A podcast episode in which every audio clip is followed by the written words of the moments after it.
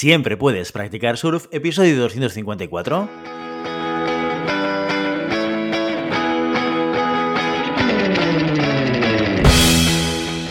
Bienvenido y bienvenida a Siempre puedes practicar surf, el podcast diario sobre recursos humanos. Este podcast está pensado para profesionales de recursos humanos, gerentes o jefes de equipo y podrás encontrar técnicas, consejos, ideas, conceptos y noticias sobre la gestión de personas. Eso sí, con un enfoque práctico y aplicable. Hoy episodio 254 del miércoles 22 de junio del 2022, programa dedicado al monográfico del mes en el que explicamos de forma concreta y concisa conceptos relacionados con recursos humanos.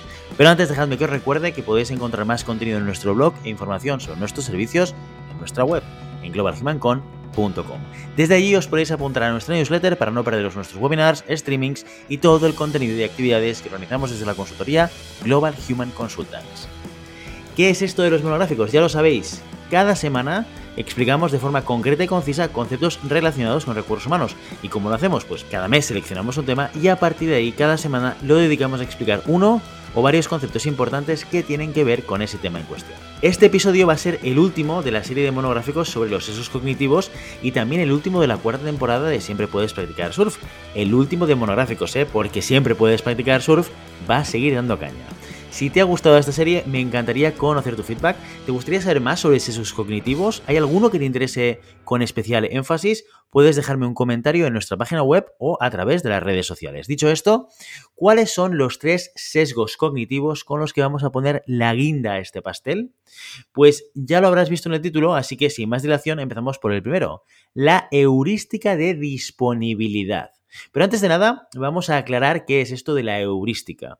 ¿Qué significa esta palabra? La heurística hace referencia a los mecanismos que utiliza nuestro cerebro para acceder a la información que tenemos almacenada. Como ya he comentado varias veces a lo largo de este podcast, nuestro cerebro es vago, pero que muy vago. El sobreesfuerzo no le sienta nada bien, así que lo que suele hacer es optimizar recursos e ir siempre por la vía fácil. Los sesgos, de hecho, son una muestra de ello. Pues bien, la heurística de disponibilidad es el fenómeno por el cual nuestro cerebro intenta responder una pregunta, una opinión o hacerse un juicio en base a lo primero que encuentre disponible en nuestra memoria. Lo que significa que en muchos casos nuestro razonamiento estará equivocado. Tal y como pasaba con el efecto del falso consenso, tenemos la tendencia a pensar que nuestras creencias, nuestras opiniones, son la idea más popular. Y como ya vimos, pues no es así. Con la heurística de la disponibilidad pasa exactamente lo mismo. Imagina por un momento que vas caminando por tu ciudad tranquilamente. ¿Sí? Es una tarde de verano y te apetece salir por ahí, ir a una cafetería, pasear por el parque, pero para tu desgracia, un ladrón con muy malas pulgas ha tenido la misma idea que tú y os habéis cruzado y te roba. Te atraca a punta de navaja. Da la casualidad que días después el ayuntamiento de tu ciudad decide hacer una encuesta a los ciudadanos preguntando sobre la seguridad de los barrios. ¿Crees que la ciudad donde vives es segura? A ti, que hace unos días te han atracado, tu respuesta inmediata va a ser muy clara. Y es que no. Para nada es una ciudad segura. Si hace nada que me han robado. Sin embargo, los resultados de la encuesta dicen que sí, que es una ciudad muy segura y que el índice de criminalidad en realidad es muy bajo. ¿Cómo va a ser eso posible? Pues porque tu cerebro no ha razonado como debería y ha tirado de heurística de disponibilidad. El atraco es lo primero que se te va a venir a la mente si te preguntan por la seguridad. Es lo primero que vas a recordar porque es una experiencia reciente y por lo tanto la más disponible. Pero este sesgo, este heurístico, actúa no solo bajo las propias experiencias. Los partidos políticos lo saben y lo utilizan a su favor. Verás, si a un votante de cierto partido político le preguntan sobre inmigración, lo más probable es que diga que nuestro país está invadido, que solo hay inmigrantes que vienen aquí a robarnos el trabajo.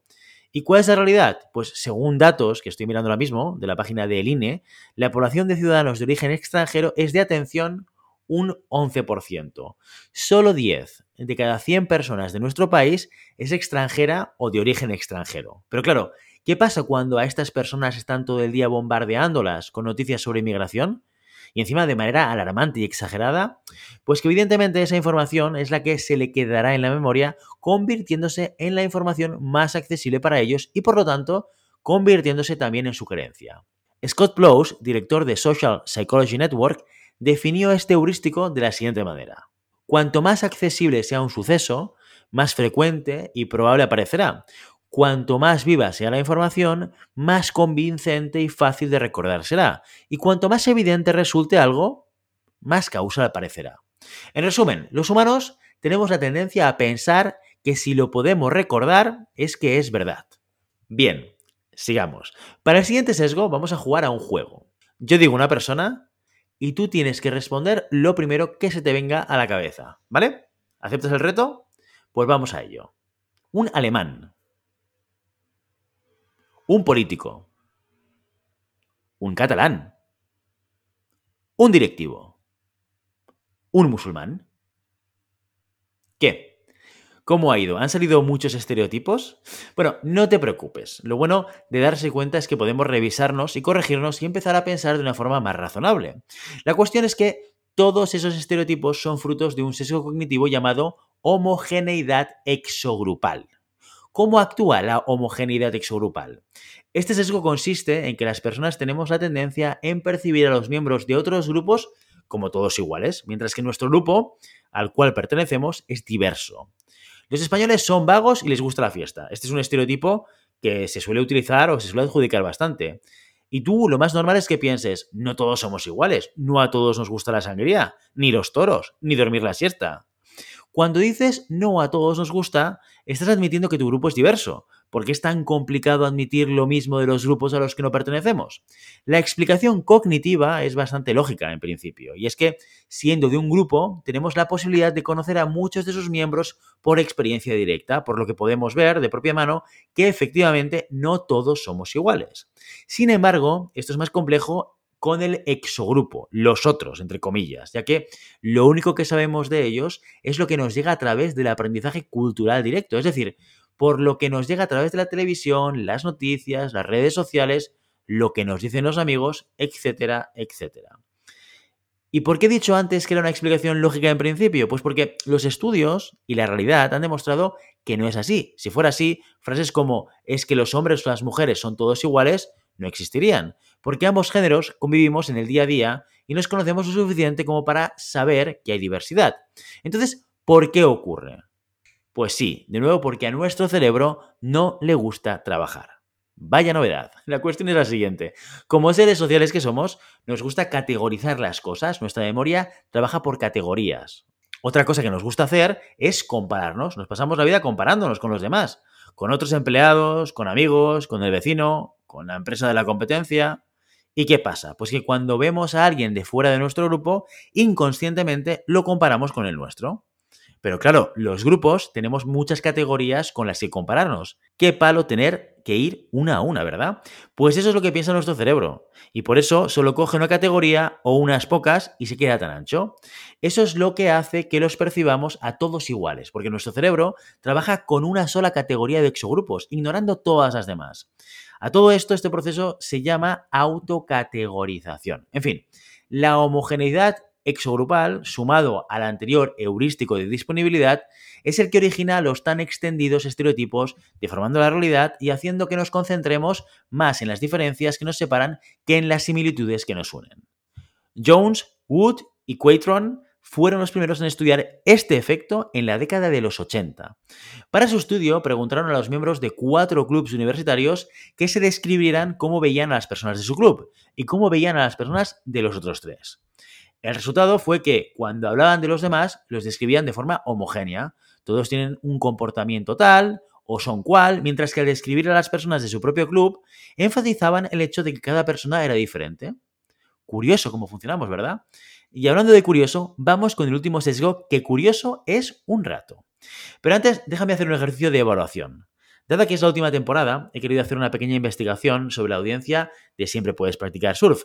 Y según los datos que he podido analizar, he llegado a la conclusión de que tú, como persona que escucha este podcast, Eres una persona que se muestra autodisciplinada aunque tiendes a ser curioso e inquieto por dentro.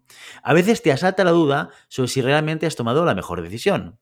Te enorgulleces de ser una persona que piensa críticamente y no aceptas ninguna declaración sin que antes te hayan mostrado alguna prueba algunas de tus aspiraciones pueden ser poco realistas. Tienes la tendencia a ser crítico contigo mismo y consideras que tienes un gran talento desaprovechado. ¿He acertado? ¿Te sientes representado o representada en estas afirmaciones? ¿Deberían darme un premio a la persona que mejor conoce a su audiencia? Pues no, porque me lo acabo de inventar todo, palabra por palabra. ¿Te has visto identificado en alguna de estas afirmaciones? Entonces déjame decirte que has caído en la trampa del efecto Forer.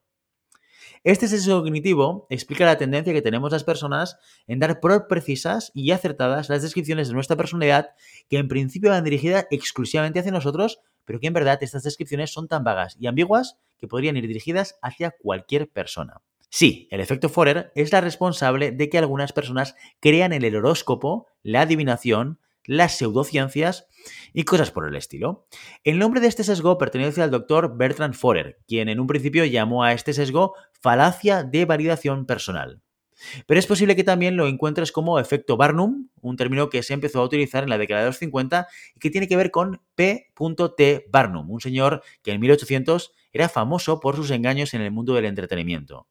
Y es que, a fin de cuentas, el efecto Forer no deja de ser un engaño hacia nuestra perspectiva. Bueno, ¿y por qué funciona el efecto Forer? Pues precisamente porque las descripciones son vagas, al ser tan ambiguas, nosotros tenemos que realizar un trabajo extra de interpretación personal, lo que hará que tendamos a llevar estas descripciones hacia nuestro terreno, dando lugar a tener la sensación de que efectivamente esas descripciones van dirigidas hacia nosotros. Pero claro, el efecto Forer en la astrología es relativamente inofensivo. El problema está que hay personas muy deshonestas que lo utilizan para lucrarse de los demás, los líderes de sectas, por ejemplo. Estas personas utilizan el efecto Forer para realizar descripciones vagas, pero tendenciosas y negativas sobre sus adeptos con el objetivo de hacerles creer que tienen una misión en la vida o poderes o vete tú a saber el qué. Bien, ¿cómo tienen que ser las descripciones para que funcione el efecto Forer? ¿Vale cualquier tipo de descripción? Pues de hecho sí que hay una serie de factores que se deben tener en cuenta. Se han realizado muchos estudios de replicación y todos coinciden en varios aspectos. Lo primero es que, como ya he comentado, las descripciones no pueden ser precisas, tienen que ser vagas y generales. Lo segundo, importante tener en cuenta, es cómo transmitimos el mensaje, el contenido. Y es que parece ser que tenemos la tendencia a creer más en los contenidos que aportan un feedback positivo. La personalidad de quien recibe las descripciones también influye mucho. Se ha comprobado que las personas autoritarias, neuróticas o que tienen una mayor necesidad de aprobación por parte de los demás tienen más probabilidades de dejarse llevar por el efecto Forer. Por último, un factor relevante es la confianza. Cuantos más confiemos en el medio o la persona que nos esté hablando, más potente será el efecto Forer. Bueno, y como dato extra, las afirmaciones y descripciones que mejor funcionan son las que incluyen las palabras a veces. Además, se trata de un efecto que no tiene sesos culturales, es universal y todas las personas de todas las culturas, de todas las edades, de todos los sexos y religiones lo sufrimos. En un estudio realizado con estudiantes universitarios, a estos se les pidió que completaran una de las evaluaciones psicológicas más prestigiosas del mercado, el MMPI. Si no te suena, el MMPI es una herramienta muy popular entre psiquiatras y psicólogos para evaluar la personalidad y poder identificar psicopatías. Bueno, una vez realizado este test y corregido por los expertos, se les devolvieron los resultados a sus respectivos dueños. Pero no uno, sino dos resultados los verdaderos que daba el MMPI y unos falsos llenos de generalidades. Después se les preguntó cuál creían que era su evaluación verdadera.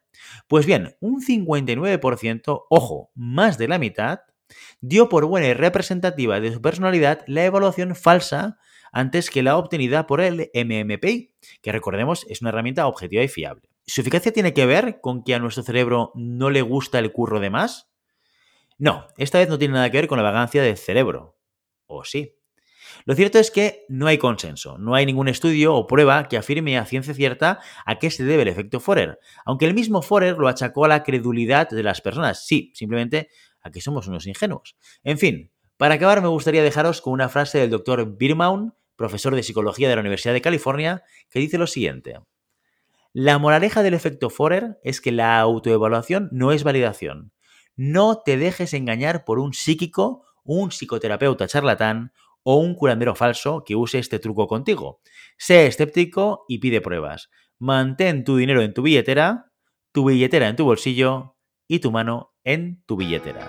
Y con estas últimas palabras nos despedimos hoy. Ya sabes, no puedes detener las olas, pero siempre puedes practicar surf. Y hasta aquí nuestro episodio de hoy. Como siempre queremos invitaros a que os pongáis en contacto con nosotros, nos deis vuestra opinión y nos sugeráis si tenéis algún tema o alguna pregunta concreta.